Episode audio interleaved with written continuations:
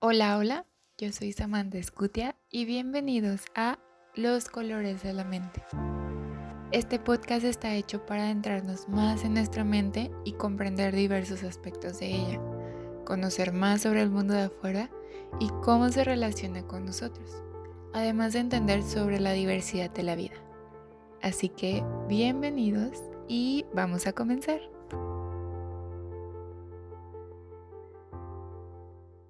Hola, hola, bienvenidos a un episodio más de Los Colores de la Mente. ¿Y qué está pasando en nuestro mundo?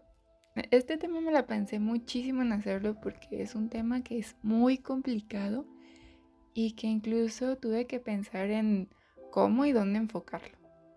Pero entre más veía noticias y entre más veía a mi alrededor, algo en mí sabía que tenía que hacerlo. Y es que este espacio además de ser para quien me escuche, también creo que es un medio de expresión mía, donde yo puedo compartir mis ideas y que claro, están fundamentadas desde mi conocimiento como psicóloga, pero también como todos, tengo una percepción de lo que vivo yo en la sociedad.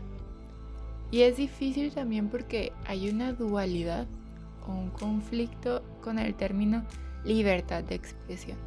Porque si decimos, ay, tú exprésate, eres libre, pero cuando uno lo hace es como de, mm, pero no digas esto, o no digas el otro.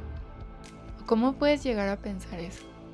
En fin, todo esto es parte también de la situación que justamente estamos viviendo ahora, porque se genera un conflicto a partir de esas diferencias de pensamiento. Pero ahorita llegaremos a esto. Quiero enfocarme primero de manera colectiva en la sociedad en conjunto. Sabiendo que como seres humanos tenemos una individualidad de pensamiento, sí, pero al mismo tiempo tenemos un pensamiento colectivo. Porque para nosotros como personas la adaptación a la sociedad es muy importante, no solo como supervivencia, sino también en el vínculo que tenemos con el otro y en la búsqueda de protección y compañía. Pero es un hecho que los vínculos sociales son muy complejos. No solamente referimos a pura interacción y ya, sino que en ocasiones puede incluso llegar a modificar la manera en que nos comportamos o pensamos. Y un ejemplo muy muy básico de esto serían los niños o adolescentes en la escuela, cuando se van integrando poco a poco a grupos específicos y van adaptando su forma de pensar y su manera de actuar muy parecida al resto del grupo. Y es algo que ahorita vemos en la actualidad con las marchas, el alzar la voz por medio de redes sociales, hasta maneras de apoyo hacia los movimientos, pero también en ocasiones puede ser con fines negativos como el vandalismo, la violencia. Y quiero explicarles cómo es que toda esta situación va teniendo impacto en lo social y en lo individual. Para que varias personas estén en unidad es porque hay algo que nos une, ya sea un objetivo, una necesidad, una cercanía, una meta, una creencia, y que eso en ese momento los hace permanecer unidos. Bueno, primero que nada a nivel mundial estamos enfrentando una pandemia, lo que para las personas ha traído emociones como frustración, enojo, miedo, preocupación. Y además de todo esto, en varios lugares o en varios países se están viviendo situaciones que incrementan con todo lo anterior. Disminución de trabajo, problemas económicos, violencia, discriminación. Y entonces, ¿qué pasa cuando todo eso se conjunta y se empiezan a crear estas masas? O sea, estas unidades de personas que estamos, al final de cuentas, viviendo lo mismo. Bueno, Freud, que estoy segura que muchos identifican, y si no, bueno, les explico que fue muy conocido como el padre del psicoanálisis, que es una rama dentro de la psicología, y escribió un libro muy bueno llamado Psicología de las Masas. Si les interesa, les sugiero que lo lean. Entonces, él explicaba que cuando una persona entraba o pertenecía a un grupo pasaban dos cosas. La primera es que se adquiere un sentimiento de poder e invencibilidad. ¿Por qué? Bueno, porque el sentimiento de responsabilidad desaparece porque las represiones inconscientes también lo hacen. Es decir, en un día normal nosotros podemos limitar un poco más nuestra manera de actuar porque tenemos mecanismos que protegen lo que tenemos guardado. Pero cuando nos unimos a alguien es como si ese switch se bajara y entonces desaparecen toda represión, todo límite y sentimos una mayor seguridad. Y ya que nos sentimos poderosos, entre comillas, también pasa que cedemos mucho nuestro interés individual o nuestras ideas individuales, dejando que entonces la influencia de la opinión de otros o las conductas de otros determinen cómo vamos a actuar. Y con todo esto, esta ambigüedad que estamos viviendo, nos damos cuenta que el control que tenemos perdido nos lleva entonces a buscar culpables y es cuando surgen los secretos a voces, las conspiraciones, los rumores, que nos hacen caer de nuevo en contradicción. Y uno ya no sabe en qué creer. Y todo esto pasa por la falta de información o la incongruencia y confusión de la misma. Además del factor inesperado, que entre más aumente esa incertidumbre o el no saber lo que va a pasar, es más fácil que se caiga en no poder ser objetivos. Y por lo tanto, como les digo, estamos más predispuestos a someternos a la influencia de los demás. Porque así es como los grupos humanos reaccionamos ante una situación de crisis. Dejamos aflorar esos instintos, sentimientos y nos sugestionamos y contagiamos de todas las creencias que tenemos muy arraigadas. Y también es una forma de liberar tensión y confundirnos en la realidad y en la apariencia. Y justamente en la actualidad hay un arma de doble filo, que son las redes sociales, y que son las que mueven todo esto que si existe o no el coronavirus, que si tenemos o no tenemos que quedarnos en casa, que si debemos actuar o no contra el sistema, que si están diciendo la verdad o están diciendo las mentiras. Y todo esto va creando conflictos por esa dualidad y esa contradicción, surgiendo entonces dos sistemas o dos tipos de creencia. Pero entonces, ¿dónde queda nuestro verdadero juicio?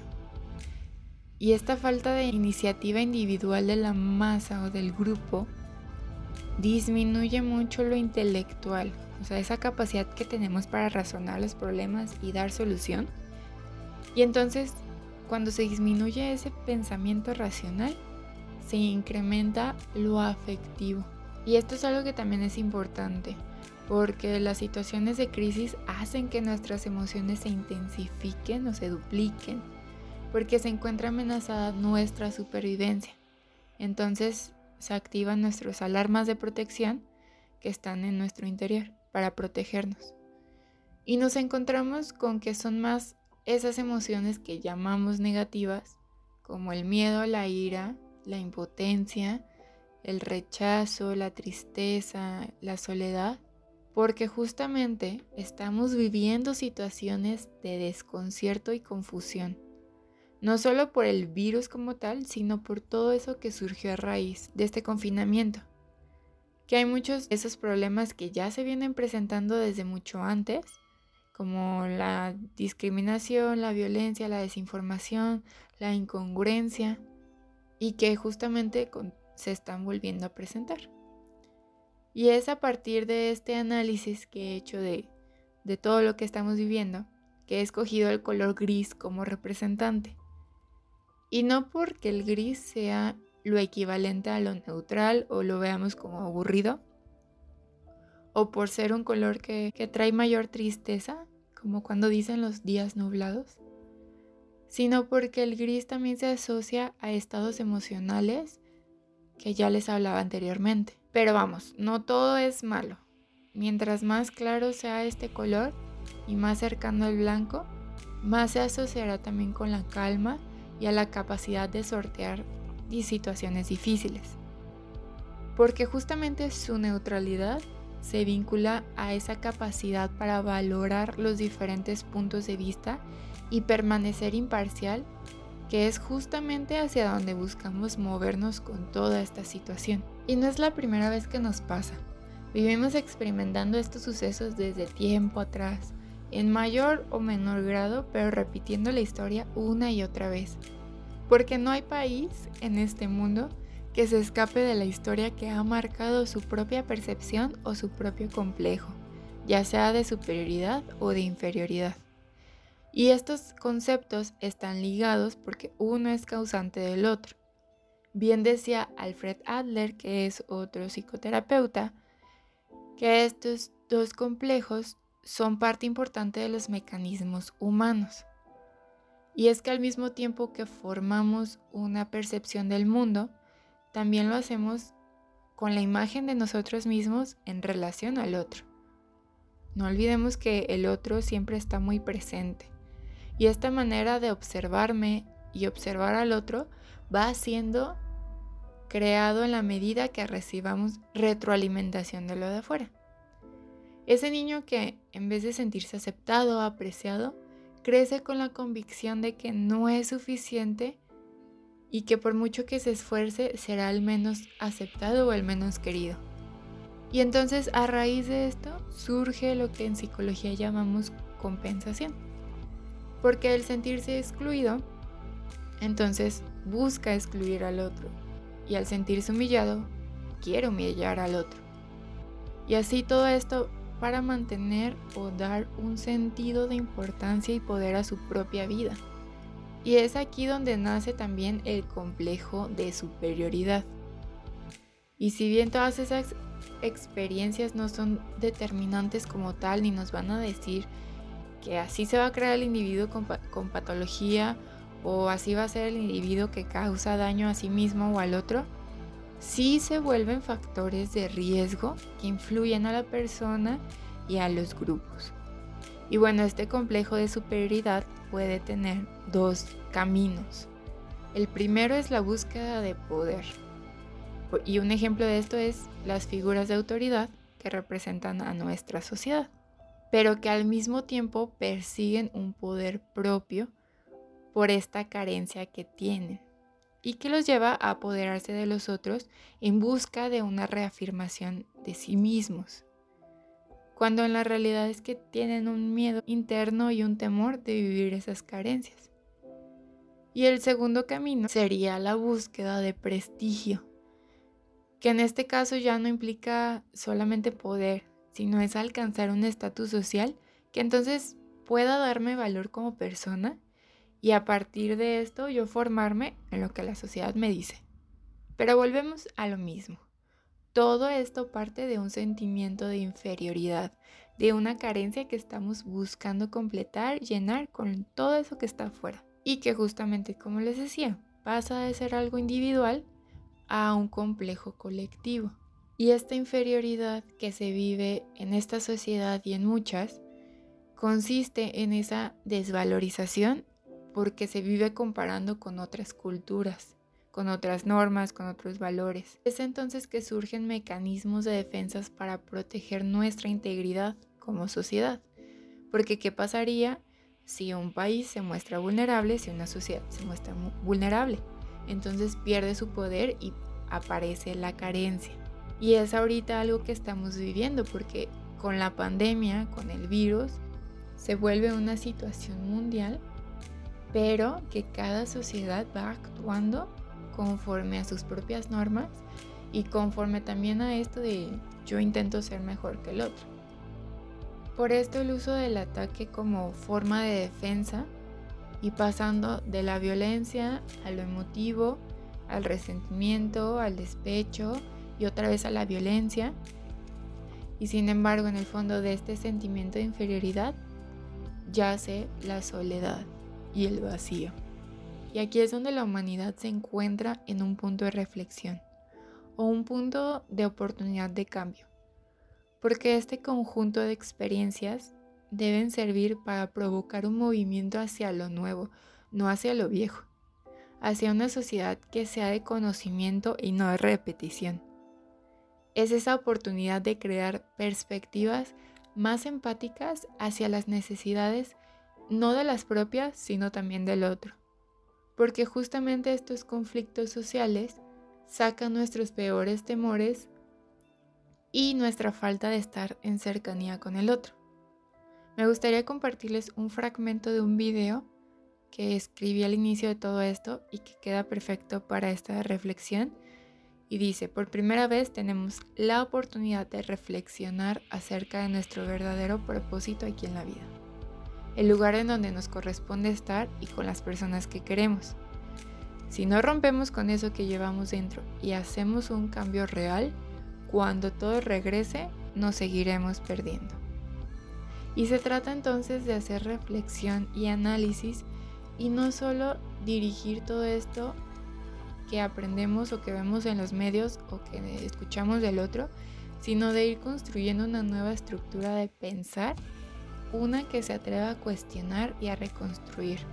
Bueno, si yo estoy escuchando esto que están diciendo, ¿por qué creo yo que va a ser verdad o por qué creo yo que es mentira? Y a partir de todo esto también actuar en congruencia, no solo quedarnos en el pensar y ya. Siempre desde el conocimiento, desde la apertura de ideas, desde la comunicación y la libertad de conciencia. Y también desde los valores que deben ser enseñados e inculcados en la educación, en la familia y en todo lugar. Y me gustaría que aprovecharan este espacio, ya sea en el canal de YouTube o en mi página de Instagram y me comentaran qué piensan ustedes acerca de toda esta situación vivida, cómo es que se han sentido, porque también eso es muy importante, saber qué de todo esto nos está moviendo o qué nos ha hecho pensar y qué papel hemos tomado en nuestra sociedad. Porque como les decía, cuando he visto las noticias y he visto todo lo que está en redes, pues claro, uno entra en frustración, entra en ese estado de vulnerabilidad y de incertidumbre, no sabe qué va a pasar, no sabe en quién confiar, en qué creer. Pero es entonces donde nosotros tenemos que dar un paso atrás para tener una mejor perspectiva y entonces a partir de esto cuestionar no solo a lo de afuera, sino también a nosotros mismos y reconstruir hacia un cambio. Porque si no reconstruimos, no generamos nuevas posibilidades, como les decía, tendemos a volver a repetir.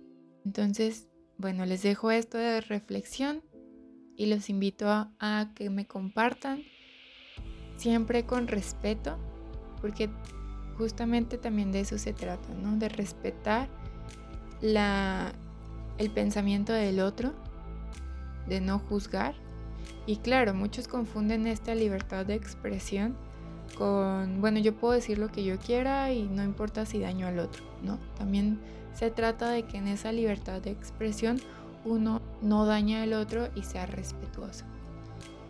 Entonces, bueno, hasta aquí terminamos con este episodio y los espero en el siguiente capítulo de Los colores de la mente. Bye.